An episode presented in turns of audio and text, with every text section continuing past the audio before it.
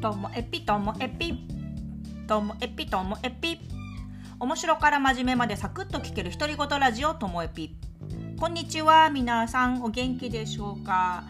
まあね今日はですね自分の中でなんとなく決着がついたというか頭の中で整理ができてすっきりしているんですよ。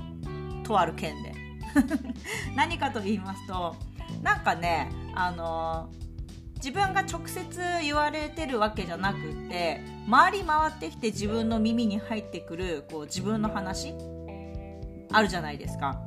で私あの前にも触れたかなと思うんですけど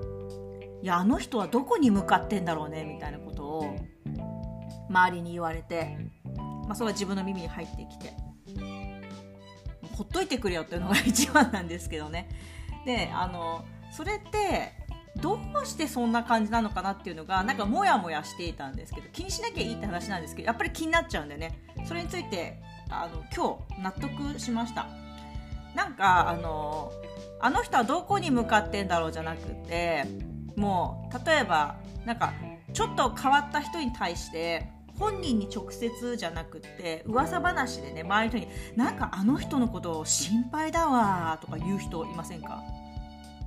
なんかあれってなんだろう絶対心配してないじゃないですか。そういうふうに言ってる時。心配してんじゃなくってあの人って変だよねっていうのを言いたいだけ。なのに心配してるっていう柔らかい言葉を使うことによってなんか自分を守ってるように感じてなんか私あのカチンって切ったんです。でそのあの原因は本当に心配してるんだったら本人に言うじゃないですか。大丈夫とかって。何かあったとかね。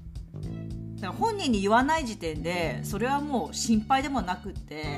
本当なんか余計な話で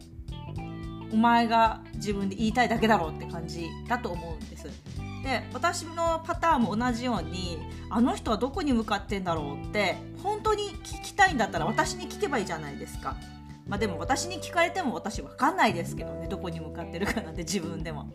でもあのそれをこう噂するあの人ってどこに向かってんだろうって。言っているだけじゃなんか全然その人はなんか私としてはそれに腹立ってたんですよ。なんか何なのそれみたいな感じで。でもそれはきっとですねあの自分が理解できない現象や理解できない人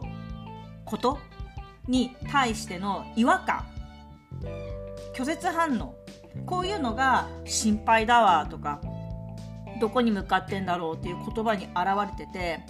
でもなんかそれを言ってしまうとその人はその自分とその人の間に自分自身で壁を作ってしまっていると思うんですよね。だか自分の世界っていうのをあの自分でくくっている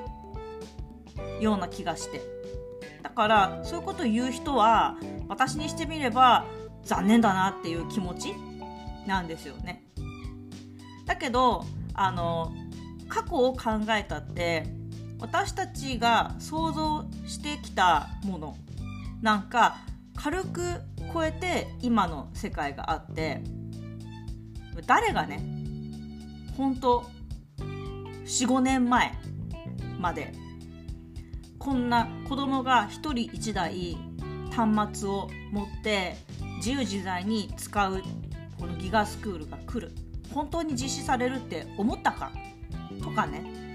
誰が昔その1人1台それこそ電話を持つなんて思ったかって話なんで小学校の時なんて一家に1台の電話だったけど今は1人1台じゃないですか。だから軽くこう想像なんて超えてくるはずなんですよね。だからこそ私たちは自分の目の前に自分が想像もしなかったとか自分が一瞬じゃ理解できないとか自分だったらそんなことしないのになとかっていう自分っていうものをあのそこでね置いちゃうと。するとあのさっき言ったみたいな「心配だわ」とか「どこに向かうんだろう」っていう言葉で壁を作ってるじゃないかなと思います。だとしたらその私には理解できない私には想像できないっていうその私っていうこの主語主体をまず置いといて目の前で起こっていることをそのまま受け取る感じる？みたいなことの方が私はあのいいなと思うし私はなんかそっち系だなって思ってます。まあ、だからね今度そういう話を聞いたらあの本人に直接ね私のこと心配してんだって？って聞きに行こうかなと思ってます。え私がどこに向かうか知りたいんだって？って私だって知らないわってね言ってやりたいなっていうような気持ちです、まあ、ちょっと愚痴っぽくなってしましまったんですけどもあの自分の中で決着がついたので、まあ、気持ちもすっきりしましたはい、そんなお話でした。もう伝わってんだろうか、この話ね。今日も最後までお聴きいただきましてありがとうございました。さようなら